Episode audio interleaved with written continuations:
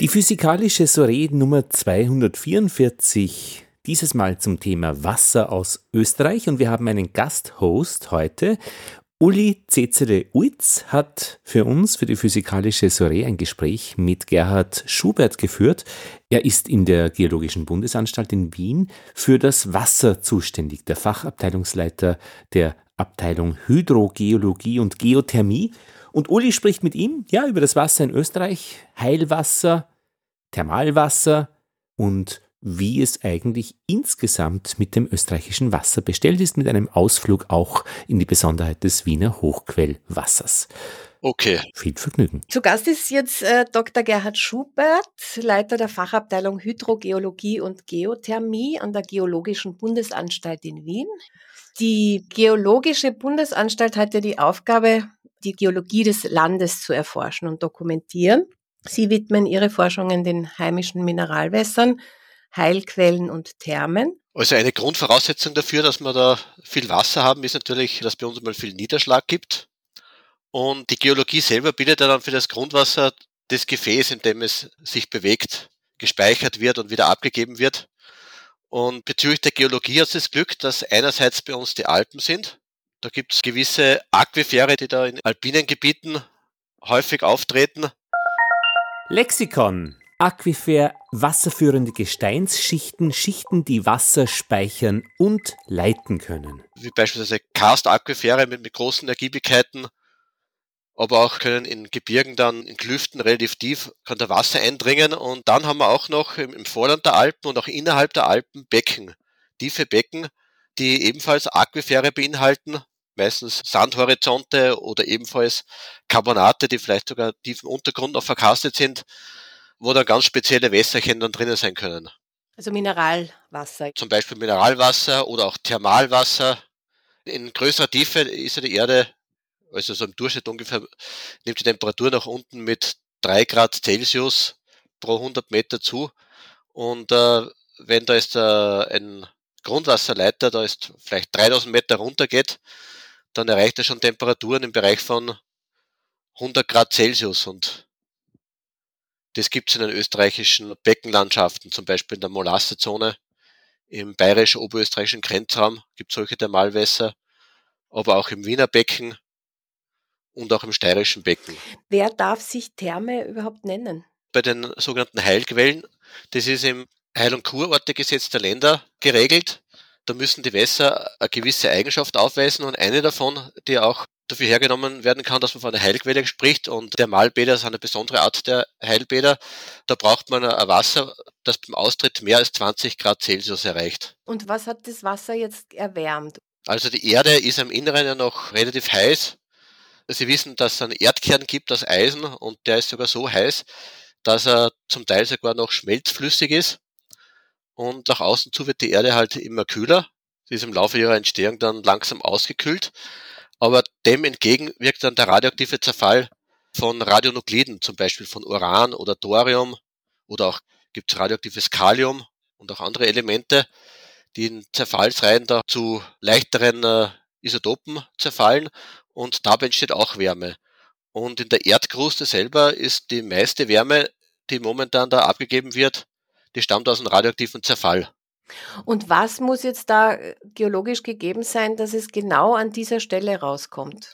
An geeigneten Stellen, aber das sind nur weniger, da kommt es von selber raus, wie zum Beispiel in Bad Fischau, die warme Fischer, dieser ganze Fluss, der da warm rausfließt. Aber in den meisten Fällen muss man halt bohren. Das muss man sich ungefähr so vorstellen. Also nach unten wird es auf jeden Fall wärmer, das ist klar. Aber ob es da unten äh, genügend Wasser ist, das hängt auch von der Geologie ab, vom geologischen Aufbau. Und da gibt es halt Formationen, gewisse Schichten, die sind besser durchlässig. Und beispielsweise im bayerisch-oberösterreichischen Raum ist es der sogenannte Malmkarst, also das sind Oberjura-Carbonate, die da tief ins Molassebecken versenkt wurden und die gehen da unter die Molassezone rein, wurden da versenkt, dass das Becken gebildet worden ist, das Vorlandbecken der Alpen und in diesen kann Wasser zirkulieren und wird dann entsprechend der Tiefe dann erwärmt. Und wenn man da reinbohrt, dann äh, kann man dann das warme Wasser fördern. Und ist zu erwarten, dass neue Thermen entdeckt werden? Es wird schon immer wieder gesucht, aber nicht nur für Heilzwecke oder für, für Bäder, sondern dieses Thermalwasser kann man auch für die Fernwärme verwenden. In Oberösterreich ist die Gemeinde Altheim der Vorreiter. Die haben da schon vor längerem eine Geothermieanlage errichtet, mit dem sie die Ortschaft heizen. Und zurzeit ist was ähnliches in Ried im Innkreis im Laufen. Also da ist man schon sehr interessiert, oder? Dass es da immer wieder neue Quellen zu finden gibt. Wegen dem Heizen ist einmal sehr interessant. Mhm. Neue Bohrungen äh, passieren eher seltener, weil das sind ja sehr kostspielig, aber halt äh, das Bestehende wird nach und nach ausgebaut. Also da muss man sich schon sehr sicher sein vorher, dass es überhaupt zu Bohrungen kommt. Genau, da, da sind äh, umfangreiche Voruntersuchungen immer notwendig, weil so eine Bohrung äh, einige tausend Meter runter, die kostet einiges und äh, ist mit einem hohen Risiko verbunden. Da versucht man jetzt durch gute Voruntersuchungen dann das Risiko zu minimieren. Und wenn das Thermalwasser je nach Region und Gestein unterschiedlich ist, kann man zusammenfassen, was ist das Besondere an den österreichischen Thermalwässern? Ja, die österreichischen Thermalwässer sind halt an größtenteils an Becken gebunden, die äh, vielleicht nicht allzu tief sind und das ist anders als beispielsweise in Italien oder in Island, wo aufgrund vulkanischer Tätigkeit in gewissen Regionen da erhöhte Temperaturen in relativ seichten Täufen da äh, auftreten. Das heißt, das Wasser in Österreich, das wird 100 Grad nicht sehr stark überschreiten mit der Temperatur, aber für Fernwärme geht das ganz gut. Sind Thermalquellen grundsätzlich jetzt das gleiche wie Heilquellen? Thermalwasser, das ist ein Begriff, der eigentlich gar nicht so genau definiert ist in Österreich. Es gibt in den verschiedenen Landesgesetzen bei den Heilquellen einen Begriff Thermalbad, bin mir das nicht ganz sicher, ob das jetzt der richtige Terminus ist. Und das ist im Heil- und Kurortegesetz geregelt. Das muss halt über 20 Grad sein. Wenn man äh, Wasser einfach so nutzen will, energetisch, zum Beispiel für die Fernwärme oder auch einfach nur zum Baden, muss man es nicht unbedingt bewilligen lassen, kann man auch sagen, das ist ein Thermalwasser, aber es ist halt kein genormter Begriff. Dieser Begriff ist in den verschiedenen Ländern in Europa sogar unterschiedlich geregelt. In Ungarn zum Beispiel ist eine Thermalquelle nicht bei 20 Grad, sondern ich glaube bei 25 oder 30 Grad angesiedelt. Und in nördlicheren Gegenden ist die Temperatur niedriger, weil so hohe Temperaturen normalerweise nicht erreichen. Und die Heilquellen, von Heilquellen darf man nur dann sprechen, wenn es bestimmte Inhaltsstoffe gibt, die dann auch ganz spezifisch auf den Organismus wirken. Genau, allgemein bei Heilquellen sind es bestimmte Inhaltsstoffe, da gibt es eine Liste in, in den Heil- und Kurtegesetzen. Oder aber die Temperatur. Also wenn es eine Thermalquelle ist, dann genügt es, dass es das Wasser 20 Grad erreicht beim Austritt. Es kann natürlich auch beispielsweise bei Radonquellen, muss einen gewissen Radongehalt haben, mhm. um dann für Trinkzwecke oder für Badezwecke verwendet werden zu können. Mhm. Also anerkannt verwendet werden zu können. Und Sohlebecken, wie entstehen die? So Heilsohlen, also beziehungsweise äh, Sohlen im Untergrund, da gibt es zwei verschiedene Möglichkeiten, wie das entsteht. Äh, einerseits in den äh, Becken im, im Vorland der Alpen oder auch in den Alpen, die waren früher Meeresbecken. Und im Untergrund der Molassezone oder auch im tieferen Untergrund des Wiener Beckens oder steirischen Beckens, da befinden sich noch immer, man kann sagen, Salzwässer, also die äh, Zusammensetzung haben ähnlich wie das Meerwasser oder etwas verdünnter, zum Teil auch etwas aufkonzentrierter. Das ist die eine Möglichkeit, dass das ursprünglich marine Wässer sind, die natürlich sich im Laufe der Zeit verändert haben, aber wo das Natriumchlorid halt noch aus dem Meer stammt. Und die andere Möglichkeit ist, dass oberflächennahes Wasser versickert und im Untergrund dann mit äh, einer Salzlagerstätte in Berührung kommt, wie beispielsweise im Salzkammergut. Da gibt es einige solcher Quellen, wo mit dem Haselgebirges Wasser in Kontakt tritt und dann eine Sohle natürlich austritt. Ein Solebad soll sehr entspannend sein. Als Kind war ich da mal in Salzkammergut wo in einem Solebad und das Schwimmen hat mir sehr gefallen, weil halt ja. der große Auftrieb, der ja. ist sehr angenehm. Haben Sie persönliche Erfahrungen, wie sich jeweils weiß nicht, ein Schwefelbad anfühlt oder all die unterschiedlichen Thermalvarianten? Beim Schwefelbad habe ich es eher auch aus Kindeserinnerungen. Erstens riecht es halt etwas mhm und dann kommt es zu Ausfällungen. Es ist ein bisschen eigen, ein Schwefelbad, aber ist auch interessant. Das, das Wasser, soweit ich mich erinnern kann, hat sich da etwas äh, seifiger angefühlt. Mhm. Aber das ist schon lange her.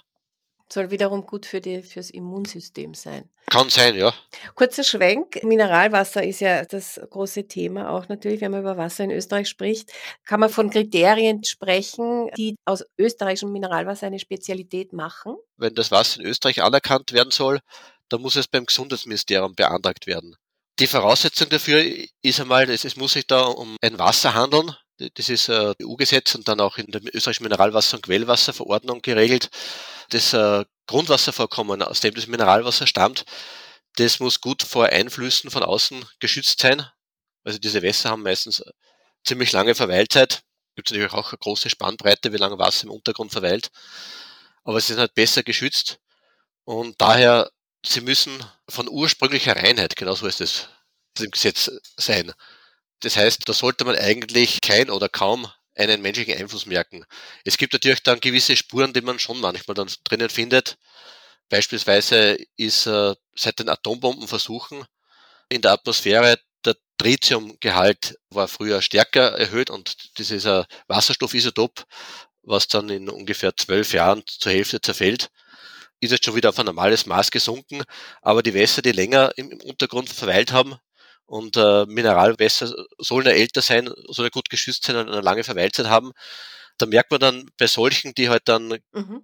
einen, einen, gewissen Anteil an, an Wasser mhm. haben, der nicht älter als etwa äh, 60 Jahre ist, weil dort war da ungefähr der Höhepunkt des Tritiumgehalts in der Atmosphäre. Da merkt man da schon geringe Spuren von diesem Isotop. Das ist nicht schädlich oder so, aber man sieht dann, dass äh, hier ganz ein leichter menschlicher Einfluss dann nach Jahrzehnten feststellbar ist. Sie sprechen von einer langen Verweilzeit. Wie ja. lange ist dieses Wasser im Berg? Es gibt Wässer zum Beispiel, äh, Mineralwässer, die äh, sind Jahrtausende schon im Untergrund. Da merkt man natürlich vom Tritium dann gar nichts mehr. Da sieht man an den Isotopen, dass die beispielsweise an, in der Eiszeit schon gebildet worden sind, versickert sind. In der Eiszeit war die Temperatur etwas niedriger als jetzt und das sieht man dann in den Wasserisotopen. Da kommt dann zur Versickerung ein etwas abgereicherteres Wasser, also mit etwas leichteren Wasserstoff- und Sauerstoffisotopen vom Ozean her. Mit zunehmender Temperatur, mit äh, wärmerem Klima steigen diese Isotopenwerte an. Das sind die Isotopen Sauerstoff 18 und Deuterium, dieses Wasserstoff 2, so schwerer Wasserstoff. Und da sieht man dann, dass diese alten Wässer, die vielleicht vor über 10.000 Jahren versickert sind, die haben dann sehr abgereicherte Deuterium- und Sauerstoff-18-Werte.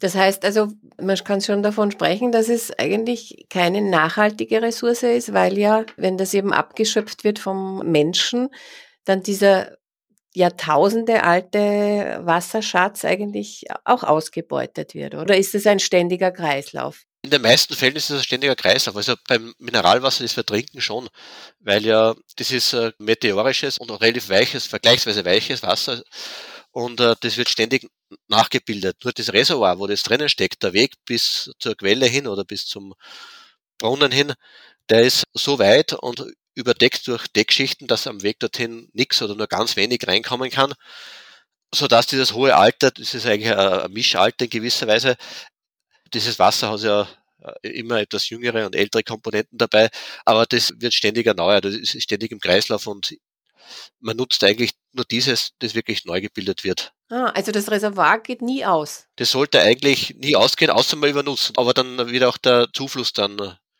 verstärkt und das Wasser dann vielleicht etwas schneller jünger, als man sich denkt. Also das wird, diese Ausgewogenheit wird sichergestellt, sodass das wirklich einfach immer im Kreislauf bleibt. Also prinzipiell wird in der Wasserwirtschaft schon drauf geschaut, dass äh, solche alten Wässer als äh, eiserne Reserve vorhanden sind, dass man die nicht übernutzt. In, in Gegenden, wo es natürlich ganz frisches, junges, oberflächennahe Wasser nicht gibt oder, oder nur wenig davon gibt oder nicht so gut geeignet ist für die Trinkwasserversorgung beispielsweise, nutzt man auch die tieferen Wässer dann stärker. Aber man schaut schon drauf, dass da großräumig da keine Grundwasserspiegelabsenkungen stattfinden im tiefen Aquifer. Also die Bedenken, dass es einen Ausverkauf des österreichischen Wassers gibt, sind dann eigentlich nicht unberechtigt, oder?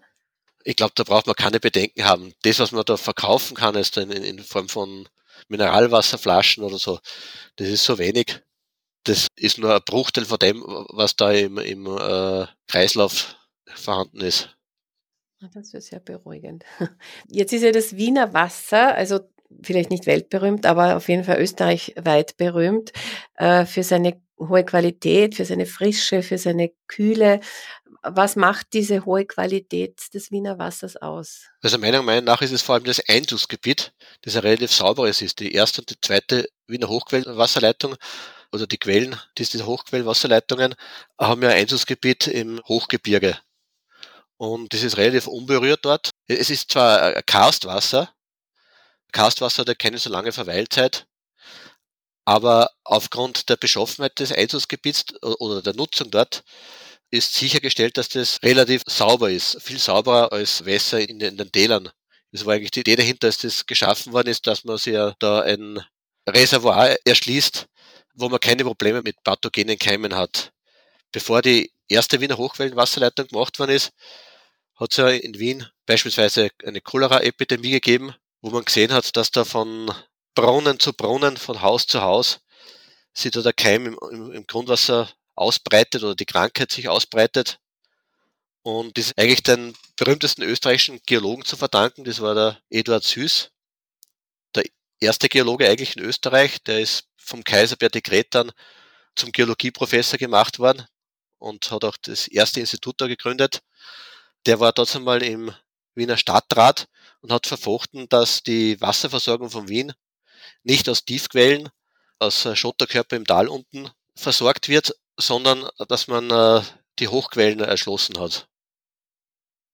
Und dazu hat dann der Kaiser in Kaiserbrunn der Gemeinde Wien geschenkt oder eine gewisse Menge von dem Wasser dort. Ein Teil des Wassers muss ja weiterhin noch in die Schwarze geleitet werden. Sehr nachhaltig gedacht. Der Fluss darf nicht trocken fallen. Und dieser Eduard Süß hat dann durchgesetzt, dass dann Wien dieses saubere Wasser da dazu mal von der ersten Hochquellenwasserleitung gekriegt hat. Und später ist dann die zweite Hochquellenwasserleitung aus dem Hochschwabgebiet gefolgt. Es wird ja dieses Wasser auch von Wassersommeliers sogar angepriesen jetzt für die hohe Gastronomie, dass man gar nicht auf irgendein stilles Mineralwasser zurückgreift, sondern tatsächlich auf das Wiener Wasser. Ja, also es ist sehr gutes Wasser. Die Temperatur passt auch. Es kommt aus einem kühlen Gebirge. Mhm. Großer Menge, das wird da nicht am Weg stark erwärmt, mhm. sondern hat noch immer die passende Temperatur. Ist nicht zu wenig und nicht zu viel mineralisiert, ist genau richtig. Meiner Meinung nach. Also da gibt es schon Unterschiede. Genau, also Wässer, die äh, ziemlich hart sind, die, die, merkt man dann schon im Geschmack. In Salzburg zum Beispiel kommt man, also ich bin immer wieder in Salzburg und da, da spüre ich diesen Unterschied beim Haarewaschen, lustigerweise, dass da die Haare sich ganz anders anfühlen als in Wien. Also weil offenbar das Wasser hier weicher ist, ne? Das kann man gut vorstellen, ja. Man, fürs Trinken ist vielleicht gar nicht so schlecht, wenn das Wasser härter ist. Mhm. Aber fürs Haarewaschen oder für technische Zwecke, für, mhm. für, die Waschmaschine und so weiter, ist das sicher das Wiener Wasser ganz ein gutes. Mhm. Und zum Trinken natürlich auch. Ist es Ihre Aufgabe jetzt äh, auch grundsätzlich auf die Wasserressourcen von Österreich zu achten? Zu achten vielleicht weniger. Dafür ist das Landwirtschaftsministerium oder die Länder sind dafür zuständig. Aber wir liefern denen da die Expertise dafür. Also machen für diese Verwaltungsbehörden da Gutachten oder Studien, wenn es irgendwo gewisse Fragestellungen gibt, zum Beispiel zum Thermalwasser in Oberösterreich, da sind wir gerade dran. Da wollen wir ein Modell errichten, ein numerisches Modell, um äh, da zu errechnen, wie viel noch Thermalwasser da genutzt werden kann, ohne dass es da negative Einflüsse gibt von der schon bestehenden Nutzungen in gewisser Weise sammeln wir die Informationen auch und sind da wichtige Informationsquelle. Wenn ein Ingenieurbüro etwas braucht, dann können es bei uns dann auch die Daten, die frei zugänglich sind, von uns natürlich kriegen. Also insgesamt, wenn Sie jetzt als Fachmann Österreich einen Attest ausstellen über die Qualität des Wassers, wie fiele das aus? Also im Großen und Ganzen, wenn man es im internationalen Vergleich sieht, ist Österreich da sehr gut dran. Es gibt natürlich lokal gewisse Schwierigkeiten, aber daran arbeitet man. Und Welche zum Beispiel? Beispielsweise, äh, das ist dann vorwiegend in trockeneren Gebieten, äh, zum Beispiel im äh, Marchfeld oder im, im Seewinkel oder so, da sind die Nitratwerte zu hoch. Mhm. Aber das hängt wahrscheinlich nicht nur mit der Düngung zusammen, sondern auch, weil dort die Niederschläge halt sehr gering sind und das Wasser dort, viel Wasser verdunstet und äh, die Inhaltsstoffe dort angereichert werden. Mhm. Das betrifft dann auch unangenehme Stoffe, wie beispielsweise momentan ist, also in den letzten Jahren hat sich herausgestellt, dass in Österreich in äh, manchen Gegenden zu viel Uran im Grundwasser ist. Hm. Ganz besonders im Seewinkel, da ist das die, einer der höchsten Werte, die man dort gemessen hat. Das liegt weit über dem Grenzwert. Woher kommt das? Das äh, weiß man nicht genau. Es könnte einerseits natürlichen Ursprung sein, weil wenn das Wasser dort stark verdunstet, wird dieses Element da auch angereichert. Es sind aber auch in Phosphatdünger ist gar nicht so wenig Uran vorhanden und äh, das könnte auch einen Beitrag liefern. Aber das wird momentan untersucht, ja. Die Daten laufen bei Ihnen zusammen. Zu den Studien, wo wir dabei sind, ja, da, da haben wir den Überblick. Es gibt natürlich noch andere Institutionen, die auch derartige Untersuchungen machen, aber meistens kommen dann äh, auch später dann die Berichte von denen zu uns. Danke Uli Cezere-Uitz und danke auch Gerhard Schubert von der Geologischen Bundesanstalt in Wien. Das war die physikalische Soiree Nummer 244. Wir freuen uns auf das, was kommt.